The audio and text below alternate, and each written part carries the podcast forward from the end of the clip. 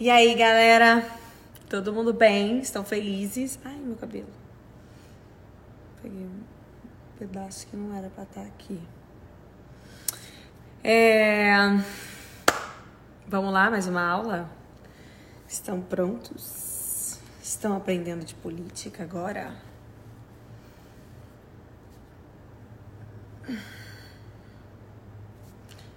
Bom, chamar a Gabi aqui.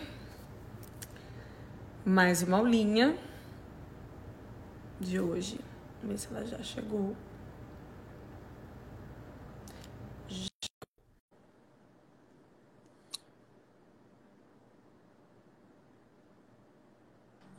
Hello. Oi, amiga! Coloquei um filtro aqui pra ficar melhor. Ah, é? Ah, então deixa eu colocar também um. Não, esse estourou, calma. Bonita, pra ficar gata. Será que esse ficou bonita? Ai, não, coloquei até a luz, querida. Ah, não, não fiquei muito, não. Ah, não sei escolher um pra ficar gata, hein? Eu tenho um Tá. primeiro aqui. É o quê? Tá. Não, o meu é o primeiro, assim, tipo, entrou. Esses dias eu vi um Mara que deixava um olho verde, assim. Eu falei, ai, caraca. Eu fico horrível com esses. Todos É esses são você- muito coloridos e fica assim, bizarro. Você já tem, né, minha filha, um olho babado. Bom, vamos lá para todo mundo. A repercussão foi mara das nossas aulas. Achei Sim, muito tudo, legal, né? porque o povo é, ficou feliz de entender coisas que não entendiam. É, zombaram da minha cara, mas eu não tô nem aí, gente. Não sabia mesmo, mas agora eu tô mara. Eu tô Ah. sabendo real várias coisas. Inclusive, eu continuei aí olhando mais umas duas vezes nossa aula para eu poder realmente entender. E aí, quando me explicaram de outras coisas aí que tá rolando da Amazônia, eu já soube entender Eu o que estava acontecendo. a fala do Molon sobre os três poderes muito boa na sua live.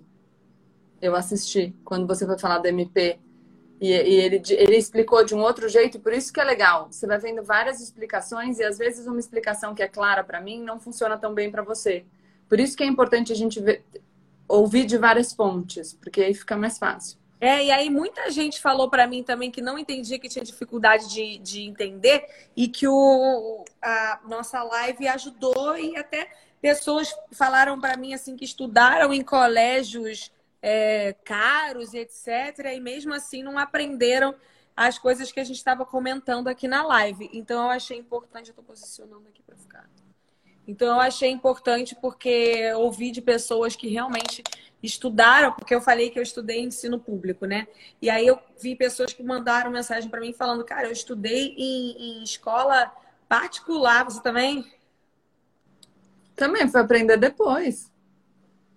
É, aí eu também, eu aprendi muito aqui na nossa live, por isso que eu vamos, continuar fazendo. Galera, hoje, do que, que a gente vai falar? Eu tô tentando eternamente ajustar aqui meu negócio, não tô conseguindo. É, do que, que a gente vai falar hoje? Hoje a gente vai falar de direita, esquerda, é, o que, que é comunismo, que, porque eu não entendo disso. Eu vejo um monte de gente falar que eu sou esquerda, é, aí daqui a pouco o meu manager tá. Brandon, I'm so sorry. I'm gonna call you. I swear to God, I'm gonna call you. We need to talk tomorrow. I have good reasons for me for my disappearance. Eu desapareci, meu manager tá desesperado, porque tá com um monte de coisa pra resolver e eu sumi, tô aqui entendendo de política. Fazendo lives. É. É, então, a- eu vejo muita gente falar pra mim que ah, você é de esquerda, você é do PT. Se eu sou de esquerda, eu gosto do PT. Se eu sou de direita, eu gosto do Bolsonaro. Tem como eu ser direita e não curtir o Bolsonaro, ou eu ser esquerda e não curtir o PT, ou tem como eu não ser nenhum dos dois e ser alguma coisa que eu não sei que se existe. No meio ali Eu- do caminho. É, e aí tem como, porque eu fico completamente perdida. Eu não sei o que, que dá e o que, que não dá. É, eu fico, eu fico perdidinha, eu não sei o que, eu consigo fazer, o que que eu não consigo. E o pessoal fica falando, ah, você é comunista. Não sei nem o que, que significa. É, eu no preciso geral, entender. no geral, as pessoas que estão falando para você também não entendem o que isso significa. Por isso que eu, eu falo sempre que a gente está lidando com conceitos vazios. Lembra que eu te falei do, da Drosophila melanogaster? Que era... Se eu chego para você, a mosquinha da banana. Ah. Mas se eu chego para você e falo assim, você é uma Drosophila melanogaster. Você não sabe o que que é isso. E eu É. não necessariamente sei também. Então, às vezes, as pessoas falam as coisas, um nominho, que elas não sabem exatamente o que significa. Mas, de repente, alguém diz para elas que aquilo é bom ou que aquilo é ruim. E aí elas vão usar porque elas querem dizer que a sua posição é boa ou ruim. Então, é por isso que eu digo sempre que os conceitos esquerda e direita, e mesmo o que, que é comunismo, socialismo, liberalismo. eu- Você travou para mim. Eu travei, eu vou Tá, tirar é mesma o... Os Eu vou comentários. tirar os comentários, eu vou limpar minha lente, que o povo tava falando pra eu limpar. Pronto, e, tra- e tirei os comentários. Vai. É, as pessoas não entendem tão bem. Então as pessoas vão dizer para você, você é isso, você é aquilo, ou por favor. E, e que que é o, qual é o problema? Hoje em dia no Brasil a gente está vivendo um cenário tão polarizado. Acho que você não desativou. Ah, desativou. Um cenário tão polarizado é, que as pessoas estão presas muitas vezes nos extremos. Então eu estava conversando com a minha mãe sobre a live de hoje, porque são esse assunto é bem complexo. Eu vou tentar contar uma historinha para ficar mais fácil.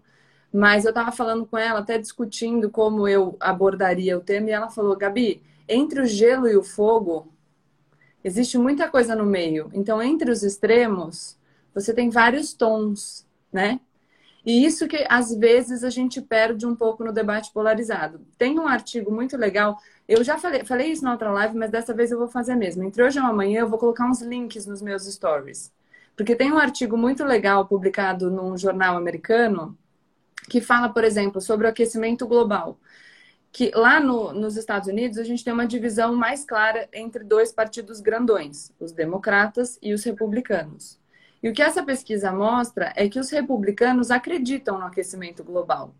Mas se eles ouvem uma proposta que vem do democrata, eles re rechaçam. É, é isso que me incomoda, porque, tipo assim, aí vamos lá. O que eu, o que eu penso, assim, não sei se. Gente, vocês estão assistindo, não sei se eu tô certa, não sei se eu tô errada, eu tô aí entendendo de política agora, tá? E acho importante para. Falei já algumas vezes nos meus stories, eu vou continuar fazendo isso.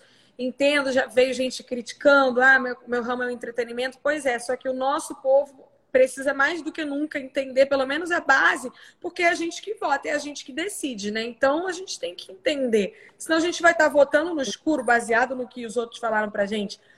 E uma coisa que eu penso é isso, porque, vamos lá, se tem alguém que, vamos dar o exemplo no Brasil, né? Que não curte o Bolsonaro, automaticamente quem curte fala, ah, então você gosta do Lula, então você. Qualquer coisa que essa pessoa falar é, vai ser ruim. Exato. E aí, se te- e o contrário também, se tem alguém que não curte o Bolsonaro, não, que curte o Bolsonaro, já até me perdi, que curte o Bolsonaro, e aí é, fala qualquer coisa que pode até ser legal, o outro lado, porque não curte, ele vai falar, não, nada é legal, né? E aí eu fico, eu falo, gente, mas será que em nenhum momento é, porque eu, eu acho que não existe ninguém 100% errado e ninguém 100% certo. Vai ter algum momento que alguém vai estar falando alguma coisa certa e outra errada. E alguma coisa errada e outra certa. Eu, eu, fico, eu acho errado isso de demoniar 100% e endeusar 100%, porque daí você não consegue conversar nunca, né? Quem não Exato. gosta nunca vai conversar com quem gosta, vai ficar sempre, ninguém vai se olhar na cara. Não dá, não tem um, um, um outro, direita, esquerda, não tem um cima ou baixo, sei lá. Tem poder centro, mas a, pessoa- gente vai falar um pouco disso. É, poder é, Mas é que então, só que mundo. assim, a direita e a esquerda não são só os extremos. Então, existem pessoas de direita e pessoas de esquerda que não são extremistas. Entendeu? Então, Hum. quando você fala dos, desses, dessa díade que a gente chama, dessa divisão entre direita e esquerda, você não está falando só do extremo. Dentro da esquerda existe o extremo e o não extremo, e dentro da direita, o extremo e o não extremo. Então, claro, eu, eu também acho que é difícil alguém estar 100% certo e 100% errado. Mesmo alguém que tem ideias muito ruins, em algum momento acerta. Só que, de vez em quando, se essas ideias são inadmissíveis porque tocam alguns pontos fundamentais, por exemplo, uma pessoa racista. A pessoa pode até falar umas coisas boas, mas ela ali adotou um discurso intolerável que você não pode admitir. Então, isso deve ser rechaçado. Mas uhum. vamos, vamos tentando entender, é, mais ou menos. Então, eu quero contar primeiro. É, sabe o que eu vou te pedir? Pode desligar os comentários, só porque senão eu fico olhando. Eu desliguei tá, já. Foi. Eu não consigo, eu fico, tipo, lendo o que as pessoas estão falando. É, vou, eu vou contar uma historinha, então, para a gente começar a entender. Porque essa divisão, direita e esquerda, vai surgir lá atrás, na Revolução Francesa. Em 1789. Ai, Ai já ficou difícil. Não hum. ficou. Mas, veja, não é fácil, mas a gente vai indo aos pouquinhos. Aliás, eu quero já até fazer uma ressalva, porque você recebe é, xingo porque você fez a pergunta, e eu recebo xingo porque eu falei um termo que não era o termo, porque eu falei do jeito que não era o jeito, sabe? Ah, então... Ah, mas se falar o jeito que é o jeito, eu não vou entender nunca, amor. Não precisa nem fazer a live. Então, eu já quero dizer aqui. já que... de aprender, porque eu não, não consigo. Ó, se for falar essas palavras dificílimas que você conversa às vezes, eu, eu desligo não. o o que eu estou explicando só para quem estiver assistindo, eu não sou professora de história. Quem quiser se aprofundar, pode se aprofundar. O que eu vou tentar aqui é contar a historinha de um jeito que fique fácil para todo mundo entender. Então, eu não tô. Que fique é, fácil para pessoas que tiveram um nível de ensino público é. brasileiro, tá, gente? Só que no caso eu, só para vocês entenderem. Vamos lá. Vamos lá. Então, a gente está pensando em 1789, Revolução Francesa. Hum. Beleza? Tá. O que acontecia nessa época? Basicamente, antes da Revolução Francesa, você tinha um rei que mandava em tudo. O rei hum. mandava em tudo em todo mundo. Ele era fodão.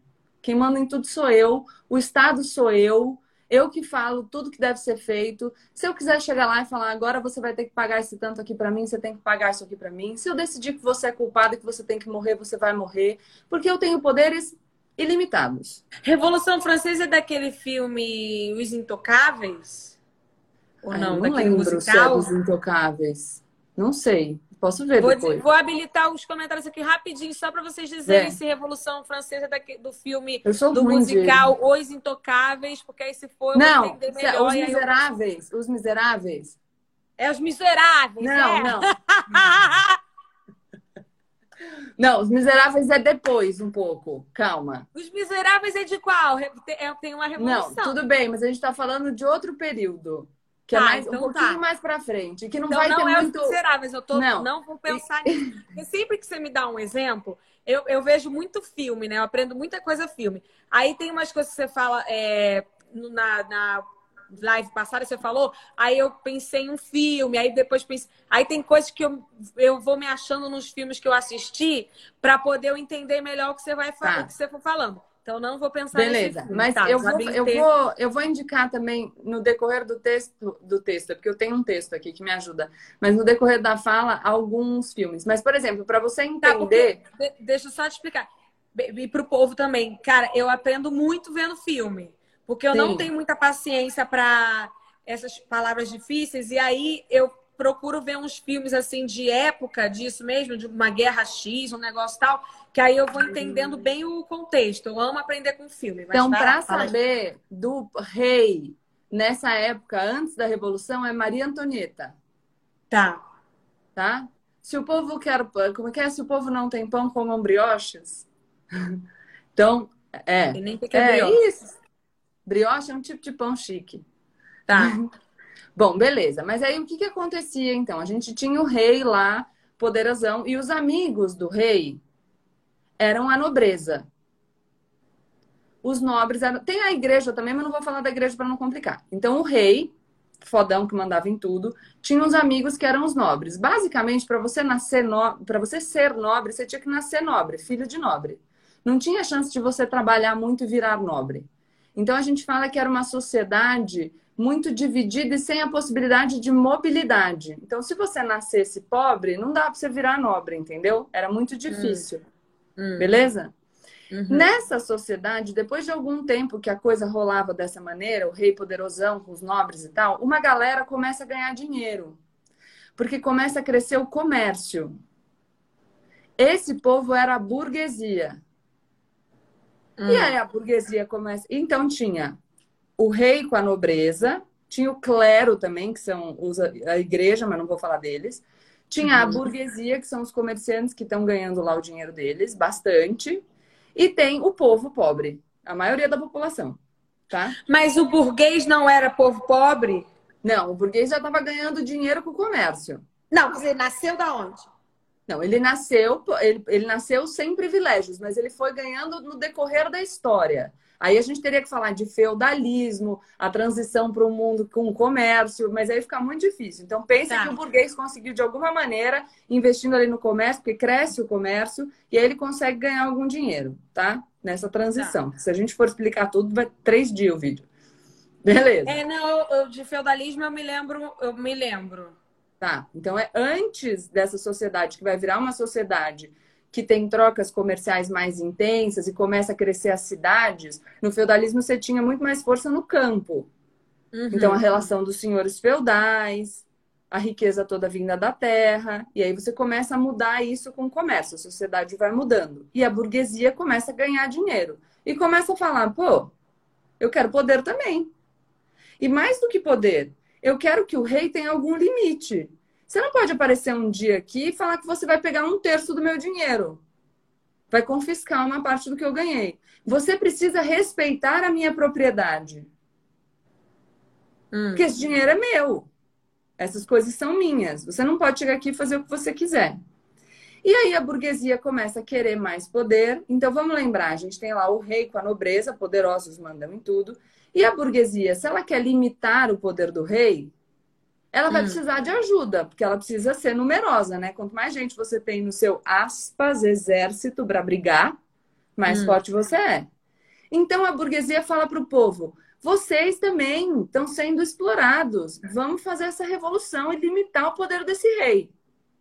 Tá? Vamos fazer essa revolução francesa. Hum. Dez? Mas Aí, isso só fala... aconteceu na França? Não, depois já tinha acontecido antes uma revolução nos Estados Unidos, mas a gente vai entrar. É a questão é esquerda e direita, vai ser lá na tá. França. Aguenta tá. aí, a sua onda. Tá. tá, tá. Aí a gente tem, então, eles se unem para fazer a Revolução Francesa. Pau na máquina, vamos fazer a Revolução Francesa, queda da Bastilha, o Ru, pegar o rei, guilhotinar o rei, todo mundo doidão, aquela loucura, marco na história do mundo. Aliás, meu marido faz aniversário 14 de julho, data da queda da Bastilha. Não sei nem o é que, que é Bastilha, amiga, ainda vou estudar. tá, mas era um prédio lá, tipo uma prisão, whatever, não importa. Beleza. Aí os caras vão ter que resolver um pouco o que, que a gente vai fazer a partir de agora. Como é que vai ser? A solução. Como é que a gente vai regular agora as nossas relações? Já que a burguesia e o povo falaram, ha, vocês vão ter que respeitar os meus direitos. Hum. E aí, eles, para con conseguir discutir isso, você vai ter tipo um, um congresso nacional, ó, né? Todo mundo ali junto para discutir, e isso vai chamar a Assembleia dos Estados Gerais. Na Assembleia, não precisa lembrar o nome, na Assembleia dos Estados Gerais, tinha uma galera que era mais próxima ali do rei, que não queria mudar muito, que queria mudar pouco, que queria manter ali a sociedade mais ou menos do jeito que ela era, que tinha uma visão mais conservadora. Eles hum. sentavam à direita.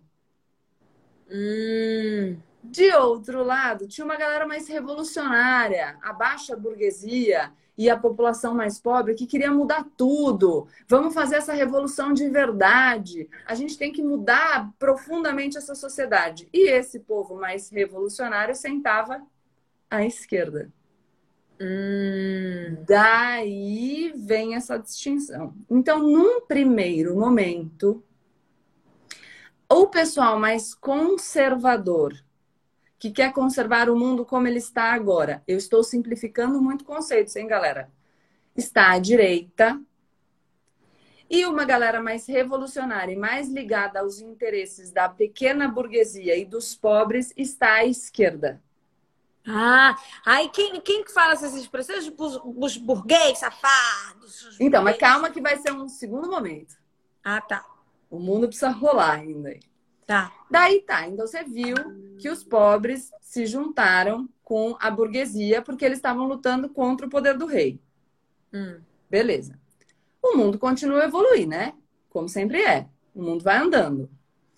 O mundo vai mudando e aí a gente começa a desenvolver novas tecnologias. Então a gente cria as máquinas. E daqui a pouco, aquele pessoal que tinha ganhado dinheiro no comércio vai começar a poder comprar máquina e ter uma indústria.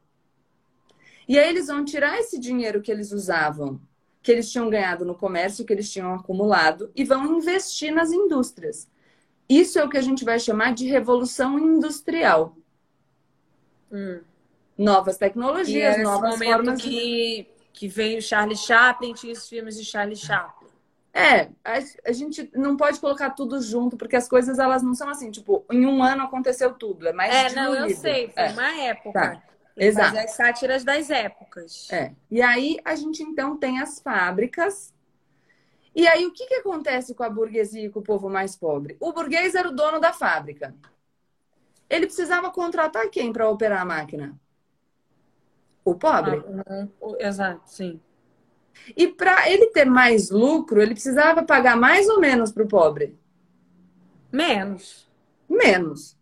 E aí o que acabou acontecendo era que o burguês tinha uma vida boa, ele era dono dos meios de produção, da máquina, da fábrica, da terra, e o pobre continuava lá pobre e sendo submetido a um trabalho hum, assim cruel.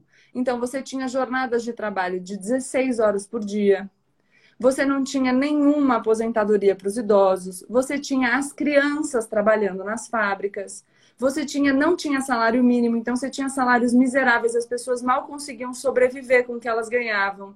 E isso é muito bem é, explicitado num filme chamado Germinal. Depois eu ponho nos meus stories. Mas essas condições absolutamente desumanas. E aí, vendo essa desigualdade, e vendo que o povo pobre agora estava sendo oprimido pela burguesia, começam a surgir teorias para tentar solucionar esse problema da desigualdade, buscando uma sociedade mais igual. Na verdade, surgem teorias que são renovadas, porque a gente vai falar das teorias socialistas, que nesse momento são mais utópicas. Então, você não tinha um ah, meio nem de sei o que é utópicas. Tá bom, beleza. Mas era o socialista. É que o socialismo ele já existe na história desde bem lá atrás. Hum. Tipo, Platão tinha ideias socialistas, mas isso não importa pra gente aqui. Mas digo, o que, que é legal da gente perceber? Vou fazer um apanhadão. Que as ideologias políticas, elas vão surgindo conforme vão surgindo os conflitos. Então, conforme a vida apresenta um problema, as pessoas começam a pensar em como resolver esse problema. Então, quando para a burguesia o problema era o poder ilimitado do rei, e o problema é que eles não tinham poder porque só a nobreza tinha, e só se você nascesse nobre você conseguiria ser nobre. Eles começam a pensar, pô, vai catar coquinho. Eu quero uma sociedade que tenha direitos iguais para as pessoas e que o Estado tenha que respeitar os meus direitos. E aí você começa a ter uma teoria liberal, que é uma teoria de, pera lá, o seu poder tem que ser limitado. Você não pode ter um poder absoluto. Hum. Tá? Quando a sociedade vai evoluindo e você tem o capital industrial e o burguês explorando o mais pobre, você tem um outro problema. E as pessoas falam, pô, não tá certo. Não é justo que algumas pessoas tenham uma vida boa e explorem o trabalho de outras pessoas que só sobrevivem e que têm uma vida miserável. Isso está errado. Então a gente precisa pensar numa maneira de tornar essa sociedade mais igualitária. Quando o socialismo surge como uma ideologia que está mais ligada aos mais pobres, então lembre que a gente tinha os conservadores do lado direito e os liberais do lado esquerdo. Quando surge o socialismo mais próximo dos pobres, ele fica mais para a esquerda e chuta os liberais para o meio. Tá. Viu? Calma, peraí. Ó, tá, então a, a galera que estava sendo. Não, então a galera que estava sendo explorada por, pela, pela, pela, por essa questão das fábricas, etc., etc., eles queriam continuar lá do lado esquerdo. Não é que eles fazendo... queriam continuar. É que as. Vamos lembrar primeiro da distinção. Quando está lá na Assembleia dos Estados Gerais, quem está mais do lado do rei está do lado direito. Ele quer conservar o mundo como ele é na época do rei. E hum. quem quer mudar o mundo e está do lado, neste momento, dos mais pobres, está do lado esquerdo. Porque lembra ah. que a burguesia estava junto com os mais pobres. Uhum. quando começa a surgir uma ideologia que é mais favorável ainda aos mais pobres, porque aí a burguesia e o povo mais pobre se separaram, perceberam que eles tinham interesses conflitantes, uhum. essa ideologia fica mais para a esquerda e empurra o liberal para o meio. Por que, que isso é interessante? Porque aí você vai entender uma coisa que é quase a posição geográfica da esquerda e da direita. Por que, que algumas pessoas falam, ah, você é esquerda, e outras pessoas ah, falam, ah, você é direita, e essas duas pessoas podem estar certas? Porque hum. para o conservador, quando ele olha para a esquerda, ele vê o liberal e o socialista. Hum. E o socialista, quando ele olha para a direita, ele vê o liberal e o conservador. Então, a pessoa vai ser de esquerda e de direita dependendo de em relação a quem você está pensando isso. Quando então, você fala liberal, você está falando da burguesia, né? Os donos é, das fábricas, isso, etc. Isso. E quando exato. você fala socialista, você está falando dos, dos operários ali. Do povo que, que defendia. Isso, exatamente. Tá. tá? Então, e aí, até hoje em dia, isso também vai ser mais ou menos assim. Porque, por exemplo, se você pensa numa pessoa mais à esquerda hoje e ela olha para a direita, ela vai ver, sei lá, o Witzel e o Bolsonaro. Mas se hum. o Bolsonaro olhar para o Witzel e para o Dória, eles estão mais para a esquerda. Hoje em dia, no coronavírus, por exemplo, entendeu? Hum. Então, depende de onde você olha. Mas então deu para entender um pouco que as ideologias surgem para resolver problemas? Sim e que a gente tem uma ideologia socialista é uma ideologia que busca um Estado mais forte para distribuir melhor o que a sociedade tem. Por quê? Porque os meios de produção, as fábricas e as máquinas estavam concentradas nas mãos de pouquíssimas pessoas. E a maioria do povo estava lá sofrendo todo dia, sendo oprimida dia a dia. Começa mais ou menos assim. O século vai passando, a gente ainda a gente está falando de século XIX aqui. Eu quero falar uma coisa muito legal. Quando a gente fala de século XIX, a gente fala de 1801 até 1900. O numerinho do século sempre acaba no ano que parece com ele. Então, século XIX acaba em 1900. E vai ficar muito fácil a gente pensar por que, que isso acontece quando a gente pensar no século I. Porque o século I vai de 0 a 100. Então, ele acaba no 100. Entendeu por que, que conta assim? Então, se a gente fala em 1789, a gente está falando em século XVIII, que começa em 1701 e acaba em 1800. Século XIX, a gente está falando de um período que vai de 1801 a 1900, tá? Nesse período surge um cara que todo mundo já deve ter ouvido falar, que chama Marx. E esse sim, só que aí já não entendo nada. Mas calma, mas é para isso que eu estou aqui, gatinho. Tá. Quando surge esse cara, primeiro a ideia dele vai ficar muito perto do socialismo, porque ele também tá puto falando, ó, é um absurdo, tem uma galera que está sendo toda explorada aqui faz muitos anos. E o que ele vai dizer é que a sociedade sempre se definiu por uma luta de classes. Então ele mostra que o tempo todo em todo o período que a gente viveu na história da humanidade, sempre tem uma classe dos opressores e uma classe dos oprimidos. Uma classe de uma galera que está bem e uma classe de uma galera que está se lascando e sendo explorada. Tá? E aqui eu quero falar uma coisa muito importante para vocês. Eu não estou fazendo um juízo de valor de nada, eu só estou contando as coisas, tá? Mas vamos lá. Aí o que, que o Marx fala? Ele fala, ó, tá legal, vocês que são socialistas que estão defendendo que as pessoas, que a sociedade tem que ser mais igualitária, blá blá blá blá blá blá blá. Muito legal a ideia de vocês, entendeu? E ele também é, escreve junto com outro cara que chama Friedrich Engels, que aliás outro dia um, um, um promotor chamou de Hegel, mas não é o Hegel, é o Engels. Eles escrevem lá uma teoria. Beleza, eu estou fazendo uma piada de nerd. Eles escrevem lá não a teoria tem, deles. Aqui não tem nerd, não. Aqui, ó. Esquece. Falando assim, pô, muito legal é, que você está defendendo essas ideias e tal, mas é, vocês tinham que falar como que a gente chega lá. Não adianta vocês ficarem falando, ah, tá bom, a sociedade é desigual e a sociedade tinha que ser mais igualitária. Beleza, mas como que a gente faz para chegar lá? O que que, o que, que, que a gente tem que fazer? E aí, ele muda do socialismo, que eu falei que era utópico, que era só uma ideia e que não falava como a gente ia chegar lá, para propor um socialismo que ele chama de científico. Por quê? Porque ele vai falar, eu vou falar para vocês como que nós vamos chegar lá. E o Marx vai criar uma teoria que fala que a gente, para chegar num Estado comunista, depois vai, ele diferencia os termos, mas para chegar num Estado comunista, ou seja, um Estado no qual não existem mais classes sociais, porque está todo mundo na mesma classe, e não existe mais propriedade privada dos meios de produção, das máquinas, da terra, das fábricas. Como assim? A... O quê? Propriedade privada dos meios. Não entendi isso. Tá, pera. Vou... Então vou continuar.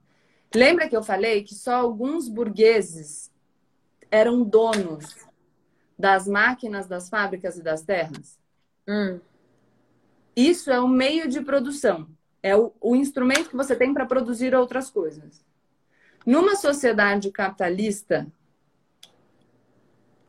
que você hum. é, que é mais ligada ao pensamento liberal, significa que você tem que proteger a propriedade privada. Gente, é tanta coisa que eu fico só com medo. Não, mas eu já eu tô, tô entendendo. Tá. É, você, o burguês ele é dono da fábrica, dono da máquina, dono da terra. E o trabalhador que não tem nada, ou seja, ele não pode produzir sozinho, hum. ele tem que vender a sua força de trabalho. A única coisa que ele tem para vender é a sua força de trabalho. Hum. Numa sociedade socialista, o Estado controla os meios de produção, em vez de deixar hum. na mão só de um grupinho ali de burgueses. Num mundo comunista, não existiria mais Estado e os meios de produção seriam de propriedade comum. Exato, todo mundo pode explorar a terra, por exemplo. Um pouquinho para cada um, cada um explora. E o que o Marx vai falar é que para a gente passar para o comunismo, onde não existe mais Estado e as pessoas vão se autorregular, a gente precisaria passar por uma etapa socialista. Então, primeiro, o povo, o proletariado, as pessoas que vendem a sua força de trabalho, vão fazer uma revolução e tomar o poder da burguesia. E aí, num primeiro momento, o Estado vai um Estado de partido único, só um controlando ali, vai controlar os meios de produção e vai distribuir os bens. E depois que a gente aprender a viver desse jeito, a gente passa para o estágio comunista. Então, para o Marx, o socialismo é um passo para o comunismo. Hum. Não é simples, é complicado mesmo. Mas o que é importante saber de tudo isso? Um, alguns lugares no mundo, eu posso explicar um pouco mais sobre eles, se você não quiser passar para os outros temas, tentaram buscar uma sociedade nesse modelo. Por exemplo, a antiga União Soviética. A antiga União Soviética, em 1917, ela era um regime é, de rei. Só que lá na Rússia o rei chamava Czar. Hum. Tem vários seriados sobre isso. Sim, e nessa época, um cara, uma galerinha, mas três caras principais, um cara chamado Lenin, outro cara chamado Stalin e outro cara chamado Trotsky, fazem uma revolução e instauram uma ditadura do proletariado. E aí, o que, que eles estão tentando? Fazer uma transição para um regime comunista. Beleza? No fim das contas, o Estado tinha que parar de existir. Isso nunca aconteceu, o Estado nunca parou de existir. E aí, para mostrar como as coisas são complexas, dentro do próprio comunismo, depois que o Lenin morre, porque alguns anos depois da Revolução ele morre, o Stalin briga com o Trotsky, o Trotsky é mandado embora da União Soviética e o Stalin instaura um regime super autoritário que matou um montão de gente. Então, existe a diferença também das ideias e daquilo que foi posto em prática. Deu mais ou menos para entender? E dentro das doutrinas socialistas, por exemplo, dentro da esquerda, você vai ter gente que defende uma via democrática para você conseguir uma sociedade mais igual. Então, nem todo mundo é autoritário. Para a gente dar um salto, depois a gente volta numa abordagem mais é, minuciosa, existem experiências autoritárias dos dois extremos, da esquerda e da direita. Na esquerda, por exemplo, você teve o Stalin, na antiga União Soviética, que, sob a justificativa de que todo mundo deveria ser igual, instaurou um regime totalitário, autoritário, violento, opressivo. Tá? E do lado de lá, você tem o Hitler, que não sob a justificativa da igualdade, que era o Stalin, mas da desigualdade, que era a minha raça superior a de vocês, instaurou um regime autoritário, violento, opressivo e assassino. Só que longe desses extremos, você tem uma galera que, tá, que quer resolver tudo pela via da democracia. Beleza? Aí eu acho que eu sou essa galera. É, sim, eu também. Tá longe dos extremos, já é nota mil. Nossa, eu tô até com calor, porque eu fui pensando tanto em como que eu ia fazer para encaixar as coisas. Vamos lá, que eu quero falar mais algumas coisas de direita e esquerda. Tem um hum. livro que não é tão facinho assim. Eu sempre que, sempre que as pessoas me pedem para eu me posicionar, eu falo duas coisas. A primeira coisa é, eu me posiciono sobre assuntos. Porque se eu falo eu sou isso e me dou um rótulo, uma pessoa que acha que discorda de mim, porque ela nem sabe na verdade o que aquilo significa, mas ela acha que ela discorda de mim, ela não vai nem me escutar. Então, eu não dou o rótulo e falo, para você saber o que eu sou, você vai ter que ouvir a minha opinião. Porque quem sabe eu não te convenço. Então, vem aqui. Escuta um minutinho. E toda vez que eu falo isso, eu falo que as pessoas não têm um referencial teórico. O referencial teórico é algo que faz com que a gente fale garrafa e nós estejamos dizendo, querendo ilustrar a mesma coisa, nomear uma garrafa. Se eu falo garrafa, você sabe o que é garrafa. A gente está pensando na mesma coisa. Agora, quando a gente fala desses termos esquerda e direita que a gente explicou mais ou menos aqui, de comunismo, socialismo, liberalismo e conservadorismo, as pessoas, no geral, não sabem exatamente o que isso significa. Então, eu estou pensando A, você está pensando Z. Por isso que é importante a gente achar algumas pessoas que possam dar para a gente uma base teórica para a gente falar a mesma coisa. Né? porque senão a gente vai ter um ruído de comunicação. É mais ou menos como uma pessoa falar outra língua. Ela tá lá, lá, lá, lá, lá, lá, lá, lá, lá, lá, lá, e você não tá entendendo nada. E aí, às vezes, um alemão tá falando com você, você acha que ele tá bravo, mas ele não tá bravo, ele só fala daquele jeito. Esses são os ruídos na comunicação. Olha, uma coisa maravilhosa pra gente ver ruído de comunicação é o WhatsApp. Quantas vezes a pessoa achou que você estava brigando com ela e você tá falando normal? porque o WhatsApp não tem entonação. Então, muitas coisas podem ser um ruído na nossa comunicação. A falta de uma referência teórica é uma possibilidade de ruído. Tem um livro de um cara que chama Norberto Bobbio, que é este aqui, que por acaso chama Direita e Esquerda. Hum. E aí, esse cara vai falar o seguinte: a diferença, ele vai propor uma diferença entre esquerda e direita a partir do valor igualdade. Então, o que ele vai falar é que a esquerda acha que a gente não deve considerar a desigualdade como algo natural e que, portanto, a gente precisa, precisa agir para diminuir a desigualdade que diferencia os seres humanos. Não significa falar que a gente precisa ser todo mundo igual exatamente, tem graus de igualdade, mas que a gente não deve ser absolutamente desigual. Na direita, por sua vez, e aqui eu não estou fazendo juízo de valor, as ideologias tendem a aceitar que a desigualdade é um dado natural, as pessoas são desiguais. E que se a gente atuar de forma artificial para tentar acabar ou diminuir essa desigualdade, nós vamos causar mais problemas do que soluções. Então, vamos, vou te dar um exemplo prático, tipo de cota, vai. Vou tentar aqui. É, quando a gente fala de cotas raciais, por exemplo, a gente está falando que a gente tem que gerar uma desigualdade artificial, que é dar um benefício para algumas pessoas, porque essas pessoas são prejudicadas historicamente. E aí, o que, que a gente está falando com esse discurso? Que, historicamente, e não naturalmente, por decisões dos homens, nós uhum. decidimos, em um momento da história, escravizar o povo negro. Não foi uma coisa dada. O mundo nasceu assim. Homens escolheram isso. E quando no Brasil a gente aboliu a escravidão, a gente não pensou num jeito de trazer essas pessoas que antes eram tratadas como coisas para uma situação de igualdade. A gente largou eles lá, na merda. Tanto que a gente trouxe os imigrantes para trabalharem sendo pagos, e essas pessoas ficaram numa situação de absoluta marginalização. Os descendentes dessas pessoas sofrem com esse histórico de decisões humanas até hoje.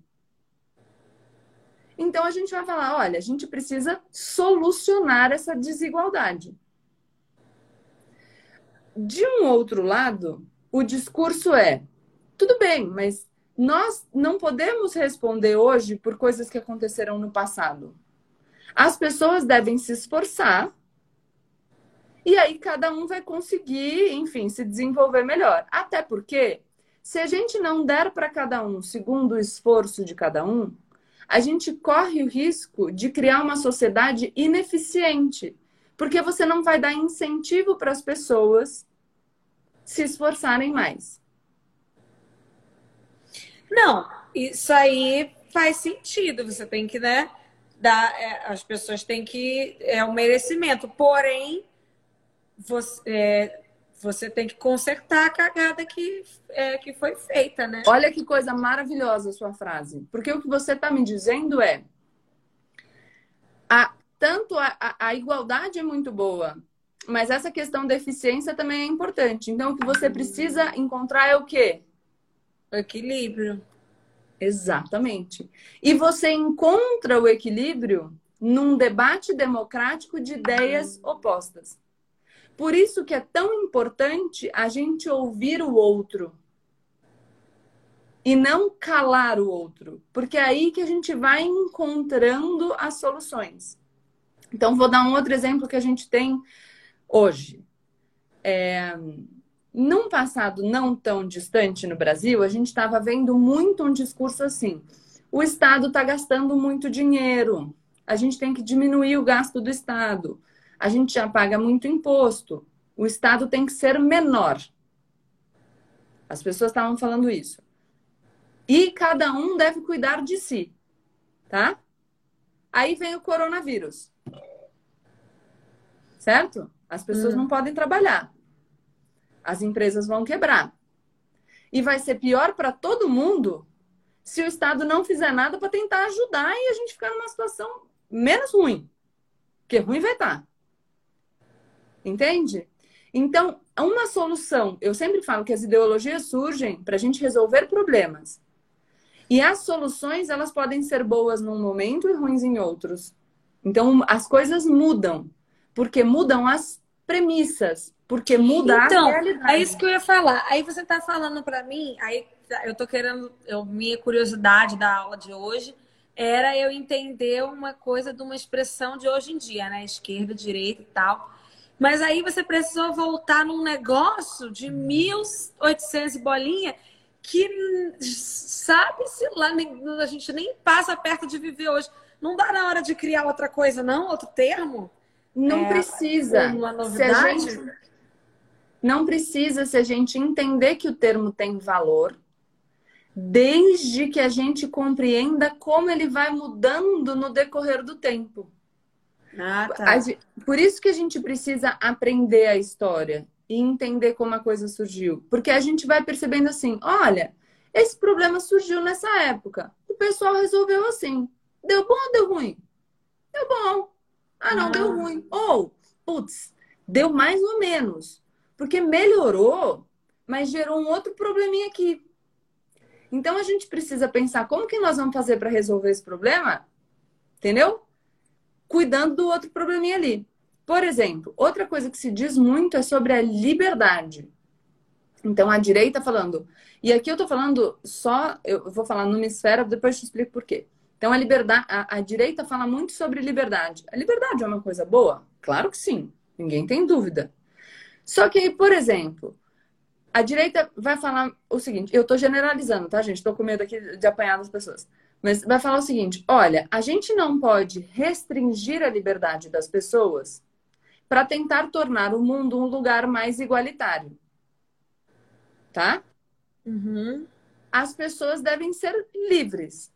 Tá bom, beleza, eu também acho que as pessoas devem ser livres. Mas, por exemplo, vamos imaginar uma negociação entre um patrão, dono de uma grande fábrica, e um empregado num país que tem 12 milhões de desempregados.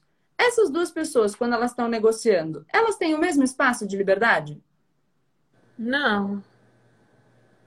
Então, quando você fala de liberdade, eu também acho um super valor importante. Mas a gente tem que ter uma sociedade que garanta que as pessoas tenham espaços de liberdade, pelo menos próximos.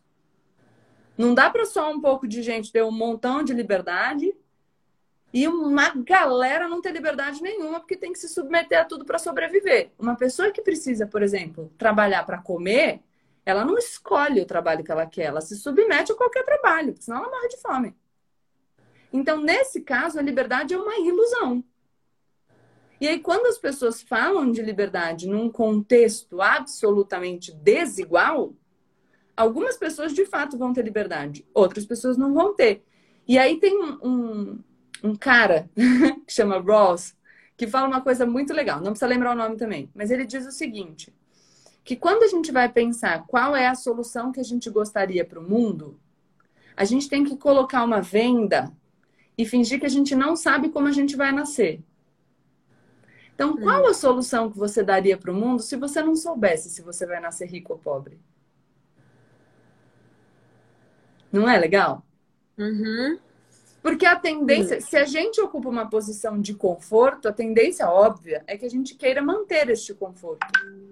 Mas aí o que eu proponho é: será que a gente vai é, ter conforto enquanto tantas pessoas não tiverem? Então, existe mesmo liberdade quando só poucas pessoas desfrutam da liberdade?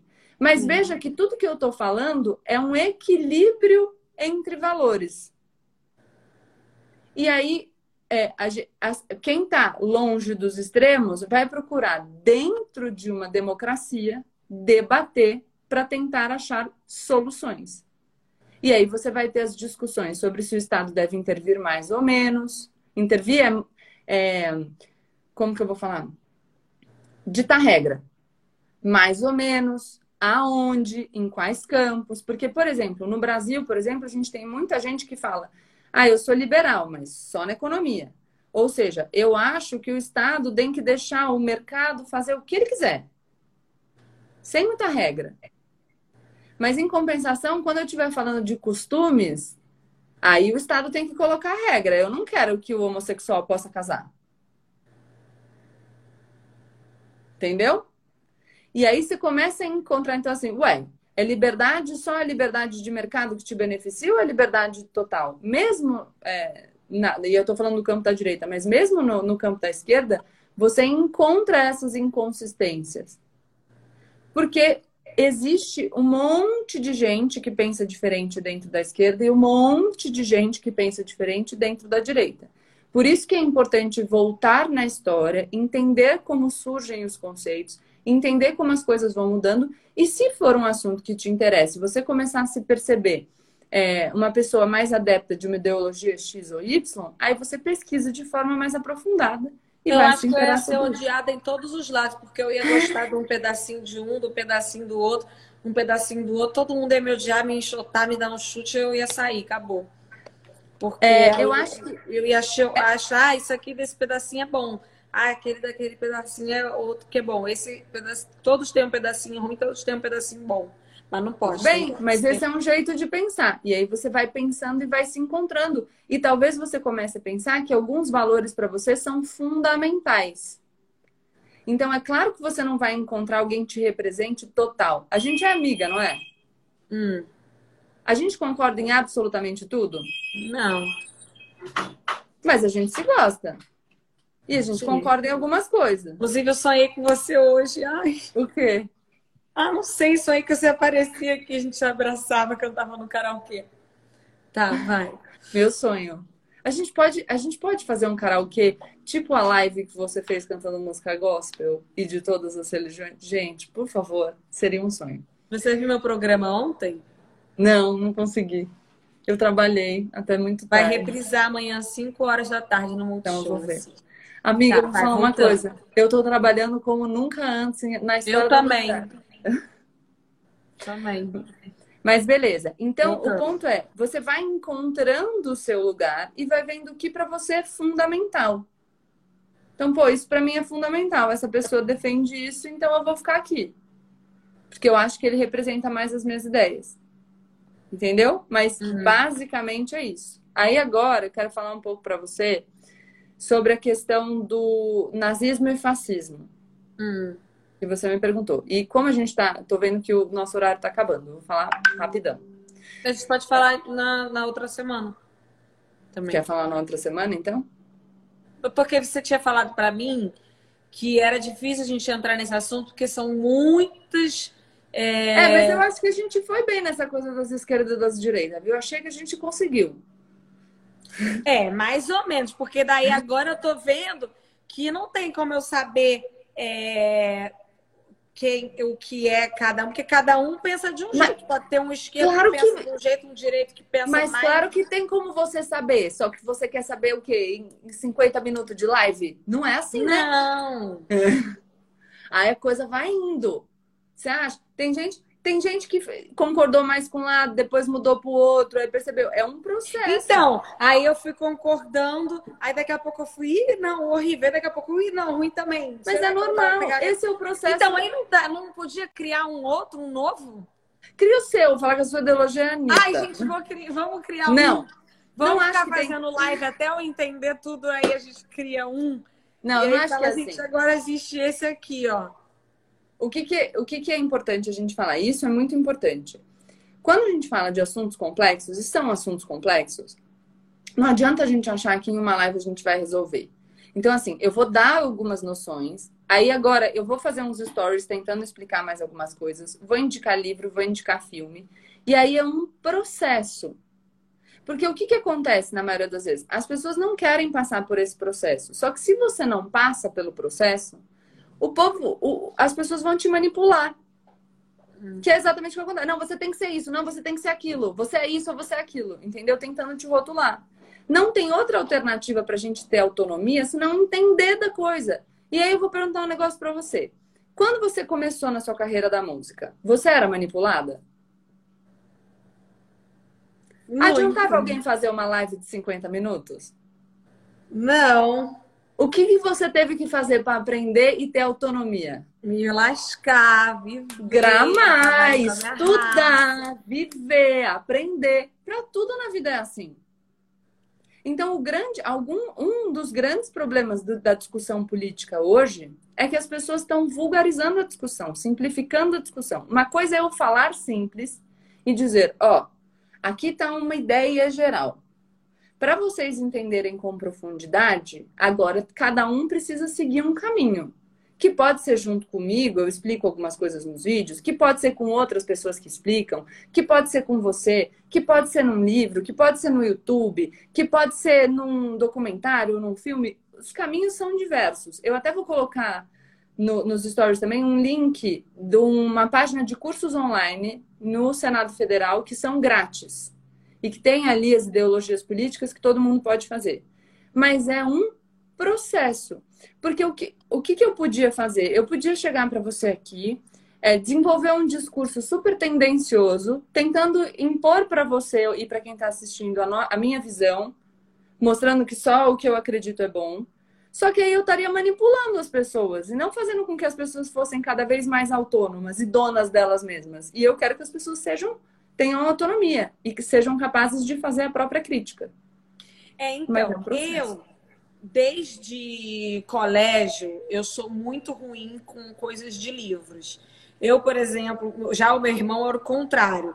Eu, por exemplo, ia para aula, prestava muita atenção, muita atenção, não estudava nada em casa e tirava as mesmas notas que o meu irmão, que não era prestava tanta atenção na aula, mas estudava muito no livro. Ou seja, eu me dou muito bem se eu vejo filme, a maioria das coisas, eu- filme, você me passa os documentários, as coisas eu assisto, na hora eu entendo tudo. Agora, se eu ler um livro, me dá um buco. Se eu leio o livro, me dá um negócio na cabeça, eu não consigo visualizar o que eu tô aprendendo, é horrível, me perco inteira. Mas aí se você falar, ah, o filme tal, documentário tal, não sei o quê, aí eu já entendo tudo. Tipo, aulas eu entendo mais do que se eu ler. Aí dá umas dicas também de coisa para assistir, porque aí eu assistindo um documentário, um, um filme, alguma coisa, uma aula, tipo, tem no, no Netflix, tem alguns documentários que explicam cada, é, cada guerra, eu já vi alguns Aí Tem da Revolução bem... Russa, por exemplo. É, então, porque para mim o que me ajuda é que quando eu vejo em vídeo, aí vem o, o desenho, me explica, eu consigo é, organizar a imagem na minha cabeça. E quando eu estou lendo o livro, são muitas palavras e eu já esqueci Sim. a palavra que, foi, que eu li ali, ali em cima, é horrível. Cada um ler. tem um jeito de aprender. Isso não tem problema. Então, eu vou, te, vou mandar e vou postar os cursos que tem, que tem leitura. Os, os, eu já separei vários filmes, eu separei é, documentário também para que as pessoas possam assistir, tentar entender um pouco. E aí o que, que é legal? É você ir construindo. Então, então, por exemplo, vamos supor que a gente veja um filme. Depois desse filme, a gente pode sentar para debater. Pô, não falei para você que os três caras que fizeram a Revolução Russa lá junto, o Lenin, o Trotsky e o Stalin. Os caras ficaram discutindo depois de um montão de tempo porque um pensava A, outro pensava B, outro pensava C. As coisas são complexas. É, então, eu tinha um professor de história que eu briguei muito com ele na, na aula uma vez. O Olha, o adolescente já era essa pessoa, ó. Eu briguei muito uma vez porque ele queria que a gente achasse as mesmas coisas que ele. Eu fiquei muito irritada. Eu falei, por que você não pode contar como que aconteceu só para eu entender? Você está me forçando claro. a pensar igual que você está pensando. E eu ficava muito agoniada. Até hoje, agora eu estou começando um pouco a entender se eu penso igual a ele. Até hoje eu não sabia se eu pensava igual a ele ou não, porque eu ficava tão agoniada que ele dava aula é, forçando a gente a pensar as mesmas coisas que ele, que eu falava, gente. Aí eu saía da sala, brigava, era um barraco Sim. horrível. Teve uma vez que ele falou que eu ia morrer de fome, falou para mim que eu não, eu não queria. Errou um pouco na projeção, ele, né? Como mãe de Ná, ele é um ótimo professor de história. Então, mas aí eu falei, caramba, mas eu queria só entender o que aconteceu. E ele ficava falando, não, porque isso era errado, isso aqui era certo. Eu falei, mas eu só queria saber, aconteceu isso ou aquilo, e aí eu entender, eu claro. chegar na minha conclusão. É assim, me diz, me diz o que aconteceu e por que você pensa assim, que eu vou pensar para ver se eu concordo. E às vezes você não precisa responder imediatamente, você pode pensar para ver se você concorda.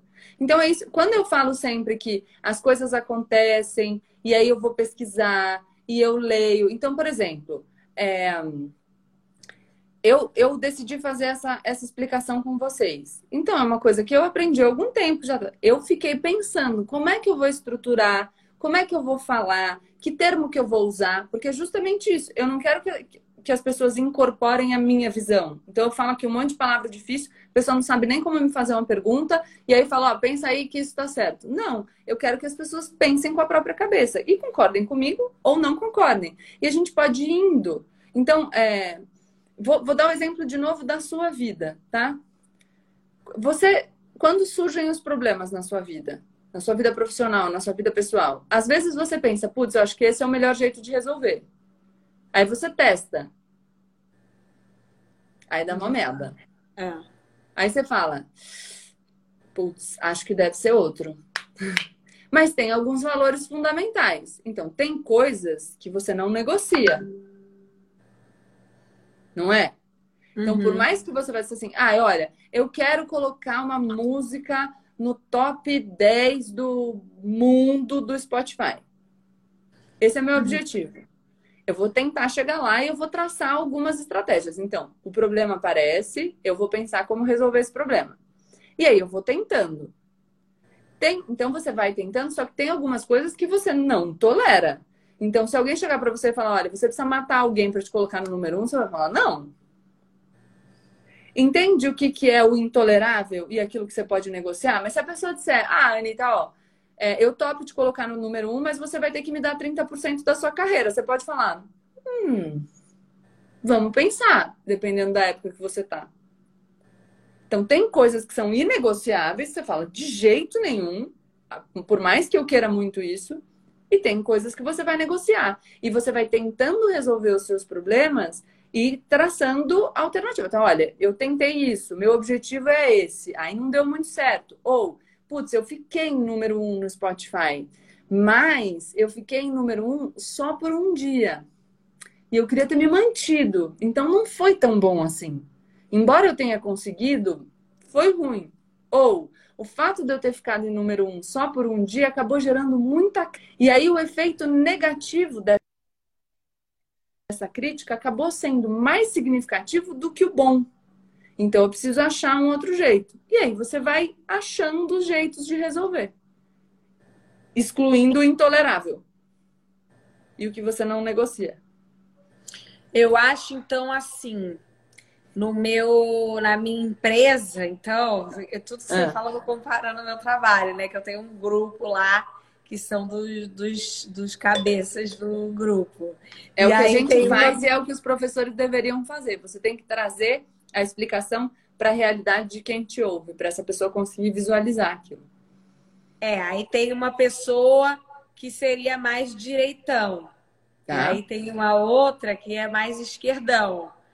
E aí tem eu que, ao mesmo tempo, sou Larissa e sou Anitta, então eu tenho os dois ao mesmo tempo. E aí eu fico tanto com a visão da empresária quanto com a visão da artista, que são duas coisas completamente diferentes, né? Quando, quando eu mesma tenho que ponderar as, as ideias que eu tenho, vem a ideia de, da Anitta de artista. Aí vem a cabeça da Larissa, que é completamente diferente como empresário, e fala: tá maluca, vai dar errado isso, isso, isso, isso. Cara, isso. você tá entendendo justamente essa questão dos interesses. Olha só, como que você vai lidar com isso que entra em conflito? Isso, daí eu tenho que olhar o, o interesse de. E, e existe isso dentro de mim, você me conhece, você sabe, né? Que existe o lado meu artístico que sabe que vai bombar e tudo sabe, daí eu tenho uma ideia, eu falo agora vou botar, vou fazer isso, fazer aquilo, vai ficar incrível. Aí a Larissa que tem que pensar no número, no financeiro, no não sei o que lá, nas estatísticas já fala, opa, peraí, não dá para ser tão assim, dá para fazer isso aqui, isso aqui não dá. Calma ali. É Aí eu tenho que, eu mesmo, no meu conflito interno, encontrar o, é, o que dá para agradar a direita e a esquerda que estão dentro de mim para eu conseguir resolver. Você está lá tendo que conciliar interesses. A, a diferença é por eu estar tá aí, cada lado meu tá buscando uma coisa completamente diferente da outra. E aí, eu que sou essa pessoa meio termo, que no caso eu aceito as duas sugestões, tenho no meu grupo de trabalho tanto as pessoas que estão pensando mais na parte burocrática, né? É, e aí é muito louco porque tem. Você está ali capitaneando uma discussão no Congresso Nacional. Todo mundo. Por, tipo assim, porque aí tem no meu grupo, vamos lá, tem três, é, quatro, cinco, seis, comigo sete, com uma vendas oito. São oito pessoas no grupo. E aí eles, eles. Deixa eu ver quantas pessoas são no grupo rápido, muito rápido. Deixa eu pegar aqui. Time Brasil. São 11 pessoas no grupo. E aí tem lá o operacional, o não sei o que, não sei o que. E aí cada um vem com uma ideia completamente diferente do outro. E eu tenho que falar. Aí cada um que fala, parece que a minha metadinha, metadinha um, metadinha outro, né? A Anitinha direitinha, a Laricinha esquerdinha. Não, a Laricinha direitinha, a Anitinha esquerdinha. Aí eu vou. Aí quando um fala, fala, é isso mesmo. Mas aí eu venho logo depois, parece uma conversa de louco. Falo, não, mas aí, peraí, peraí. E aí eu vou falando e a gente vai botando numa balança, um coisinha. Você tá tentando achar soluções, percebe? E aí Na a gente acha. Mas a gente acha porque é, antes, no início, quando a gente começou, era uma briga eterna. Eu recebia ligação de todos eles, dos, dos 10, porque eu sou a, a 11, né? São 11 pessoas no grupo. Eu, liga, eu recebi ligação dos 10 no mesmo dia, depois de uma questão para ouvir os dez lados e eu falava, calma, mas a gente pode isso aqui. Não, mas essa pessoa não dá, esse pensamento é horrível. Eu falava, não, mas esse lado também é importante. Olha, o financeiro é importante por isso e isso. Aí vem, não, mas a imagem, não, mas as marcas. Eu Aí já eu, vi isso acontecer com você tantas vezes. Isso, aí vem mais as músicas. E aí eu tinha que ficar atendendo os dez, assim. e falando, calma, e, mas aí hoje em dia, é, depois aí a gente já trabalha junto há seis anos nessa mesma equipe, essas mesmas 11 pessoas, que aí agora, quando a gente tem os debates no grupo, um já fala, não, mas espera aí, vamos ver a resposta de fulano para saber se atrapalha na imagem. Vamos saber a resposta de Beltrano para ver a parte financeira. E hoje em dia eu não recebo mais, graças a Deus, essas ligações, e a gente conseguiu aí entender que a importância de cada setor. O que, que eu acho que só tem de mais complexo na sociedade? Que a gente tem que tomar muito cuidado para não ignorar nas discussões que tem pessoas com necessidades urgentes. Ah, então, também isso... tem isso no meu. É, claro. Mas isso, isso é a dificuldade do debate político. Porque, por exemplo, nós vivemos num país extremamente desigual, no qual tem pessoas que vivem em absoluta miséria. E a gente precisa pensar quando a gente toma as decisões que essas pessoas dependem das decisões políticas muitas vezes para sobreviver ou para ter uma vida digna. E então rápido. a gente não pode ignorar isso. Exatamente. Então, veja, quando você debateu sobre a MP da grilagem, quando você fala de preservação ambiental, você sabe que existem interesses de pessoas que querem produzir.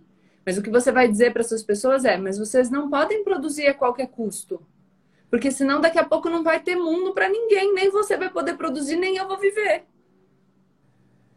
Entende? Então a gente. Então, tudo bem, vamos é, entender. Ah, e, inclusive, e vou, vou, ter que voltar aí no assunto, galera, porque caiu a MP, mas estão montando uma PL que é mais profunda ainda, que é um projeto de lei. Estou estudando o assunto. O projeto de lei vai ser votado na quarta-feira, porém nem texto foi criado ainda. Então, Gabi, se quiser depois explicar um pouco disso, é, já, já aprovaram a questão de ter uma votação no projeto de lei, mas o projeto de lei não foi não teve ainda um texto do projeto é, de eu lei. Não, eu, não, eu não vi, eu preciso olhar isso depois. Pois, pois não, a que, a que, não, mas, é, mas é uma questão geral, assim. A MP que eu estava falando, ela caiu, é, não rolou a votação. E aí é, os líderes se juntaram e resolveram então votar sobre um projeto de lei que é na quarta-feira. Porém, o texto desse projeto de lei ainda não foi criado. Eles decidiram que vão votar em cima de um projeto de lei cujo texto ainda nem existe. Ou vão seja, criar rapidão. Cadê o texto? Vão criar rapidão, mas hoje já é sexta-feira. É, mas, uai, vou te explicar o que acontece comigo como advogada. Eu tinha um processo, vou te explicar a estratégia. Eu tinha um processo que tinha uma ilegalidade. Então, toda vez que a juíza decidia, eu pedia para o tribunal para parar o processo e o tribunal parava. Sabe o que ela começou a fazer? E eu falava, ó, ela marcou, hoje é segunda-feira, ela marcou uma audiência para sexta-feira. Então, para aí, porque senão ela vai fazer audiência. E aí, o, o juiz do tribunal, que chama desembargador, tinha os dias lá, cinco dias para decidir. O que, que a juíza começou a fazer? A, a audiência era na sexta-feira. Que dia que ela soltava a decisão? Sexta de manhã. É taca-lhe pau nesse carrinho, é, Marcos. Mas aí não tem, mas aí não tem condição. Se o projeto de lei vai ser votado na quarta, o texto tinha que já estar tá aqui para a pessoa mas poder analisar. Né? falando né? Que a estratégia é justamente você não ter tempo para analisar. Mas essa estratégia está erradíssima aí o povo Exato. cobrar. E é isso que eu vou falar nos meus stories logo, logo, para a gente ir lá e cobrar essas pessoas, Sim. porque não está certo ser votado um projeto de lei num dia sendo que o texto, cadê? Vai receber no próprio dia? Como é que vai então, ter é, a gente tem que cobrar se uma, coisa, se uma coisa é boa ou não é? Se o texto acabou de sair, cadê o tempo de estudar isso? São, são máquinas que vão votar, que estudam assim na, na, na, velocidade da luz, e aí o tá povo pode lá intervir com os deputados e as pessoas para que tenham realmente tempo de verdade para estudar os projetos de lei. Não é assim, né? Vamos votar, botou aí o texto em 10 minutos, lê como a, a moda cacete e vota aí. Não é assim, né? Olha eu para você, ó. Eu já tô sabendo até entender como é que. Não, você tá falando hein, PL. Você tá tipo. Cara, vamos votar um PL. Tá Estou falando em sigla. Eu estou estudando igual prova do, do, Enem. Inclusive, tem outro problema também, o Enem. Amiga, eu só tenho uma coisa para te Eu vou falar uma zoeira, não sei nem se você deixa, mas eu só quero te dizer uma coisa. Eu quero ser a ministra mais importante do governo. É a única coisa que eu tenho para dizer. Ai, gente, que coisa horrível. Olha, eu, não, eu não aceito outra configuração. Besta, você tem que ser a vice-presidente, né? Você tem que ser tipo. Ah, mas é que eu você... acho que o vice-presidente é muito decorativo. Tá, então. Não sei, tá, a gente conversa depois. A ministrona, assim. Isso, sabe? Super ministra. Não, você tem que ser presidente da Câmara, mas aí não, não sou eu que vou coisar. Que, que... Não, mas é que é isso. Não, é, não é a presidência. É. Calma aí, vamos ver se eu aprendi. Não é pre... o presidente ou presidenta que elege o presidente da Câmara. É uma votação de deputados, não é isso? Sim, uma votação interna da Câmara dos Deputados. Ah, gente. Deixa eu perguntar uma coisa agora, voltando nesse assunto.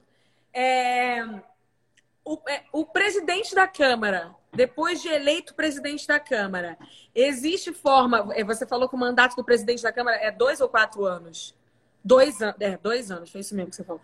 É, dois anos o presidente da Câmara.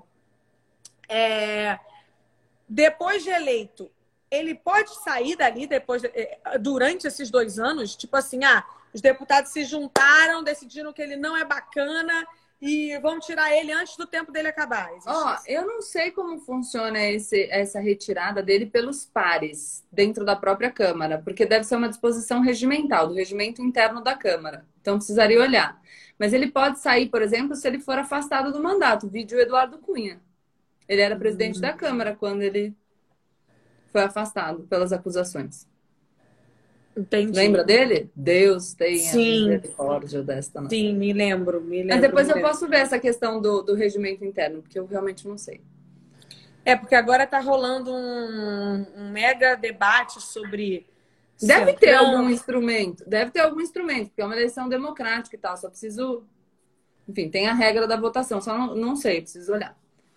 Tá, então a gente volta na semana que vem. Não deu tempo da gente explicar fascismo e, e, nazismo, essas coisas que a gente explicar, que são muitas coisas. É... Olha meu pai aí. É, veja o caso do Severino Cavalcante. Deixa eu ver aqui, peraí. Não sei nem quem é, pai. Meu quem pai é, é super. Meu pai, ele, ele é bem contra esse governo no momento, desde o início. Não, mas foi uma renúncia. Foi uma renúncia? Não lembro. Enfim, é, a gente na semana que vem volta falando mais para a gente entender, é, para a Gabi explicar, que não deu tempo da gente explicar, é muito. É, o povo é que é, ditadura complexo, também. Né? Ah, é ditadura, o pessoal está pedindo aqui. Tá, então a gente precisa explicar ainda fascismo, o que é o fascismo, nazismo. explicar o que é a ditadura para a galera entender. Acho que hoje deu para ter uma boa noção do que é direita e esquerda.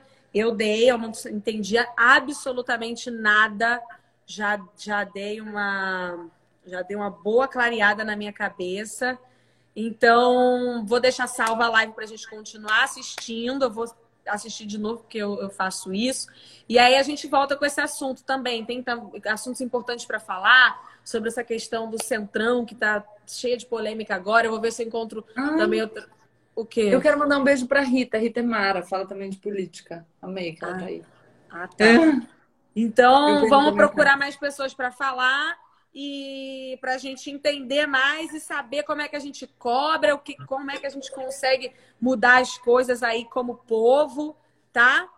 Deixa eu dar uma última dica. Hum. Não se prendam nessa história de direita e esquerda se vocês não sabem exatamente o que significa. Pe peçam para as pessoas se posicionarem sobre assuntos. Porque não vai adiantar nada a pessoa dizer para você se ela é de direita ou de esquerda se você não domina esses conceitos. Então chega para a pessoa e fala assim: Ô Lindeza, sobre esse assunto aqui, bonitão, qual que é a sua posição? Entendeu? Mesmo tá. que seja do político. Porque aí o que eu quero é, exijam das pessoas, não tenham vergonha, do mesmo jeito que a Anitta não teve vergonha de fazer a pergunta, não tenham vergonha de dizer que vocês não entendem aquilo que a pessoa está falando. Fala, olha, eu não entendo isso, eu não entendo o jeito que você está falando, você precisa dizer para mim de outra maneira para eu conseguir compreender. Senão, não vou votar em você, ou você me explica ou não voto em você. É isso aí. Gente, não esqueçam de. A, a Gabi falou no, da outra vez e também fala sempre nas coisas dela. Como você entra lá no site, olha, fiscaliza Eu vou botar o trabalho. Tudo nos stories. O trabalho que cada um está fazendo. E aí anota o nome, gente, porque essas pessoas precisam dos nossos votos. Por que, que quando a gente vai na internet e bota lá no Instagram dos deputados, dos senadores, as coisas, eles mudam de ideia? Porque eles veem que o povo está sabendo quem são eles, eles querem ser votados novamente. Então, eles precisam da gente. Então, a gente tem como. Anota os nomes dessas pessoas e fala: Ó, oh, tô anotando aqui que você fez isso, isso e isso. Tá? A próxima eleição tá gravado seu nome. Faz aí num, num, bloquinho de notas, salva quem é a pessoa X, entendeu? É, o meu pai falou um negócio aqui, eu acho bem importante. Seria muito legal a galera criar, eh, a gente cobrar os deputados para criar um projeto de lei para ter essas matérias na escola, né? De ensinar o que, que é o papel de cada um, mas sem o professor querer obrigar a gente a pensar o que ele pensa. Mas, amiga, as matérias elas fazem parte do currículo. O problema é a forma que é ensinado. Então, infelizmente, no Brasil, a gente já teve a universalização do acesso à educação, mas a qualidade da nossa educação pública ainda é muito ruim. Então, é uma pauta mais ampla até. A gente precisa Tinha ter que obrigar todo mundo a estudar no mesmo lugar. Rico, pobre, não ter escola particular, não ter escola pública, tinha que ser a mesma escola e que se dane. Aí todas as escolas iam ser boas. Oi, querida, você acha que você é de direita? Acho que você precisa repensar essa ideia aí. Depois de ter falado, todo mundo tem que ser obrigado a estudar no mesmo lugar, que é todo mundo igual. Meu Deus, agora eu já não sei mais o que, que eu sou. Quem sou eu? Onde estou? Meu Deus. Tinha que obrigar todo mundo, os filhos do, do, dos governantes, tudo vai ter que estudar lá na escola pública que eu estudei e, e, e se virar com ela aqui para ver o que, que acontece. Anitta full pistola. Esse é o modo do, do final da live. Beijo, Beijo, gente. Tchau. Tchau.